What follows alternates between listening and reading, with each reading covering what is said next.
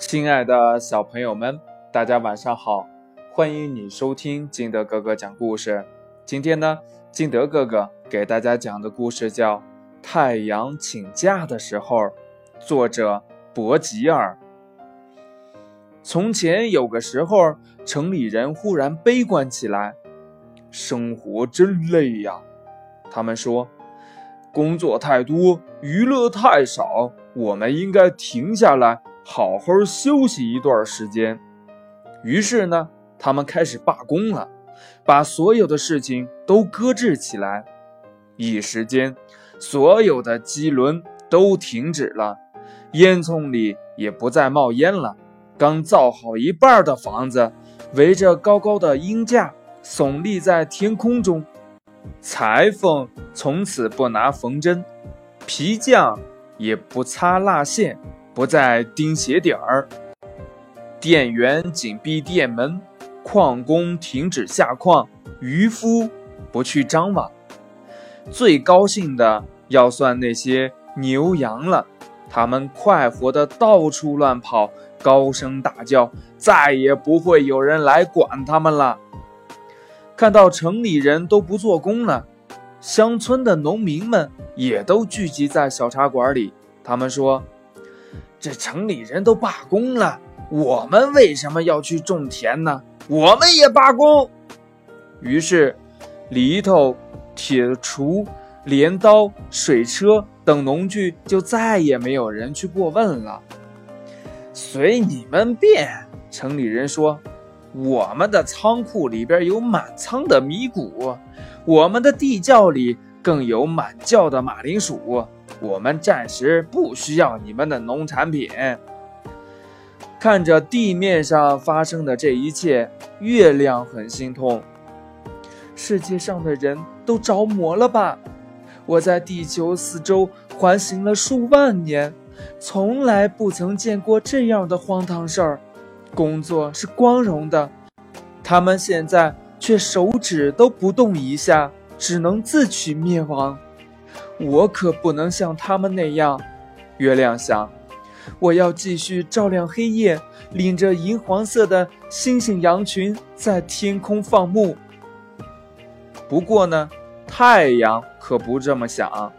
看到所有农民都停止耕种，整天坐在茶馆、酒店里边打牌喝酒，他灰心又愤怒。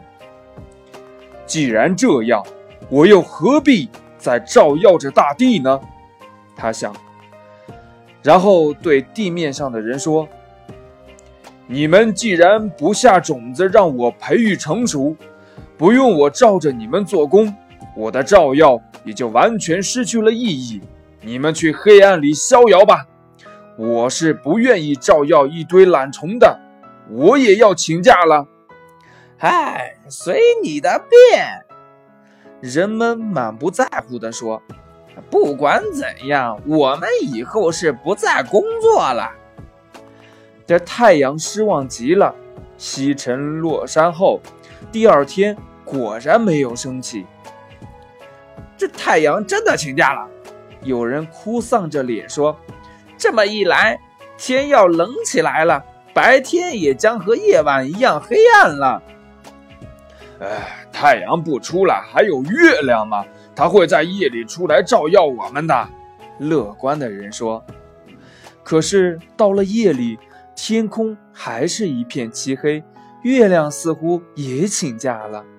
人们感到困惑，都跑去问著名的、最博学的天文学家：“嗯，这是什么原因？为什么月亮不在天空照耀啊？”哦。这个吗？天文学家说，他是没有办法来照耀了。太阳不发光，就连月亮自己也躲在黑暗里，因为呀，他得先给太阳照亮了，才能把光反射到地面上。哦，好吧，人们沮丧地说。啊，那么就不用它照耀了，我们可以用电灯。来照亮街道，用电炉来温暖房屋。于是呢，人们开始用煤烧锅炉，开动起巨大的蒸汽机，产生电流，通过千百盏电灯把镇上每家每户都照亮了。他们还制造了煤气，用导管通往每家每户，点着煤气，这样就可以用电炉取暖，用煤气灶煮菜。哈哈，没有你太阳，我们一样可以活得很好嘞。他们嘲笑太阳。不过一段时间后，所有的存煤和煤气都用完了。矿工不愿意替别人服务，去矿井挖新煤，锅炉里的水无法煮沸，蒸汽机就不能开动，光也没有了，温暖也没有了，人们又开始感到不安。不用灰心，有人说，没有煤来开动蒸汽机，我们还有水力，世界上有不少瀑布。我们可以在那里装些水墨和轮机，让水流冲在上面，使轮子回转，开动发电机。这样，我们又可以利用电力来采光取暖了。可当人们兴冲冲地跑到瀑布附近，却没有看到一滴水。哎，怎么回事？困惑的人们。跑去问著名最博学的气象学家：“嗯，请你告诉我们，那些瀑布为什么都干涸了？”嗯，道理很简单。气象学家说：“瀑布从高山顶上流下来，是因为太阳把山顶的冰雪融化了，变成水的缘故。现在太阳停止照耀，冰雪无法融化。”山脚边自然就不可能有瀑布了。不过，山顶积起来的雨水本来也可以形成瀑布，可是没有太阳，河海里的水无法蒸发成水汽，升到天空变成雨云，也就不可能有雨和瀑布了。真该死！人们恨恨地说：“为什么我们要任凭太阳摆布？”现在还能怎么办？啊！突然有人尖叫了起来：“我们可以利用风，风可以替我们转动风车，产生的风力可以转动轮子，开动发电机。不要灰心，我们可以建造巨大的风车。”哎呦！木匠和铁匠愤愤地说：“大家都要过忙忙碌碌的生活喽！”这工作只是暂时的，风车一装置完成，大家又可以过悠闲愉快的生活了吗？旁边人宽慰他们。这么一说，他们只好日夜赶造巨大的风帆和机器。终于完成后，只等有风，就可以把巨大的风车旋转，带动发电机发电，这样又可以有电力。电光和电热了，可是过了好长时间，他们一点风都没等来。不要说大风车了，就连微细的尘埃也飞不起来。人们又去问气象学家：“嗯，请告诉我们什么时候会有风？”唉，气象学家深深地叹了口气，整了整眼镜，然后说。没有了太阳，也就没有了风。嗯，为什么呢？人们不解地问。因为形成风的就是太阳啊！太阳温暖了各地的空气，但有的地方受光多，比较暖；有的地方受光少，比较冷。这样，温暖地方的空气上升，寒冷地方的空气就沿着地面流过去。补足上升的空气，从而形成了风。但现在太阳不再温暖空气，空气也就无法流动。你们白白的建造这座大风车了。这一听，大家的心顿时凉了半截。除了再去挖煤，他们实在想不出其他办法了。你们必须再到矿里去挖些煤来，人们对矿工说。但矿工们哪里肯听呢？大家都休息，他们怎么肯单独去做工呢？天气一天冷似一天，地面上到处像北极一样结了厚厚的冰。呃，我们不愿意冻死啊！大家叫了起来，吵成一片，甚至还有人打得头破血流。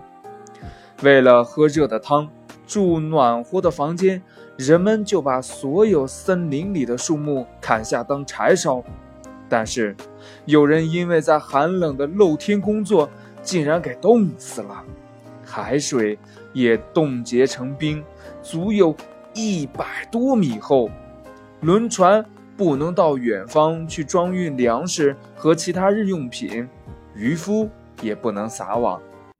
森林中的动物都冷死了，空中的鸟类也冻僵了，落在地上。地面冻得像钢铁一样，根本无法耕种。可怕的黑暗依然笼罩着整个世界。冰冷的天空里，只有远处的繁星还射出点点惨淡的微光，照到这不幸的没有太阳的地球上来。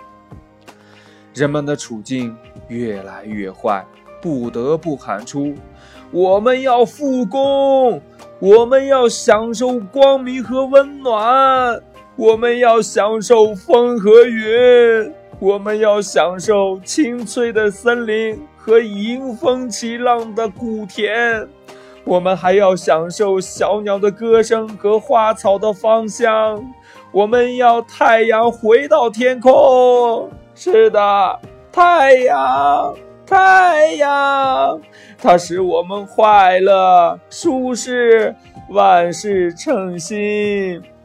我们要复工，太阳，再来照耀吧。大家齐声呼喊，声音震动了整个地球。太阳听到了这喊声，向地球一望，见人们已经醒悟过来，就张开笑口，从地平线上升起来，发出耀眼的光芒，把世界又容纳到它温暖的怀抱里去了。地面上所有的人都跑出屋子。站在睁不开眼的阳光中，温暖他们发抖的四肢。一种新的生命很快显现在他们灰白色的脸上。无数的奇迹也接着轮番上演。冰封的泉水又向前潺潺地流去，江河湖海又可以行船，水手和渔夫得以工作。空气受热，风。也因此吹起来了，风车上的风帆开始转动，冰雪融化成水，从山巅流下来，瀑布随之苏醒。农民们在新解冻的田地里用犁翻着泥土，树木长出了新芽，残存的小鸟从潜藏的洞穴里飞出来，快活地唱着歌。环游地球的老旅行家月亮也漂浮在云端背后，脸上露着笑容，而太阳则拉开他那圆圆的脸，像个慈爱的爸爸关心他的孩子们那样，笑眯眯的渐渐西沉。故事讲完了，亲爱的小朋友们，从这个故事当中，你知道了风是怎么来的了吗？雨。又是怎么来的呢？如果你知道答案的话，就通过微信幺八六幺三七二九三六二告诉金德哥哥吧。喜欢金德哥哥讲故事的，也可以下载喜马拉雅，关注金德哥哥。亲爱的小朋友们，今天的故事就到这里，我们明天见，拜拜。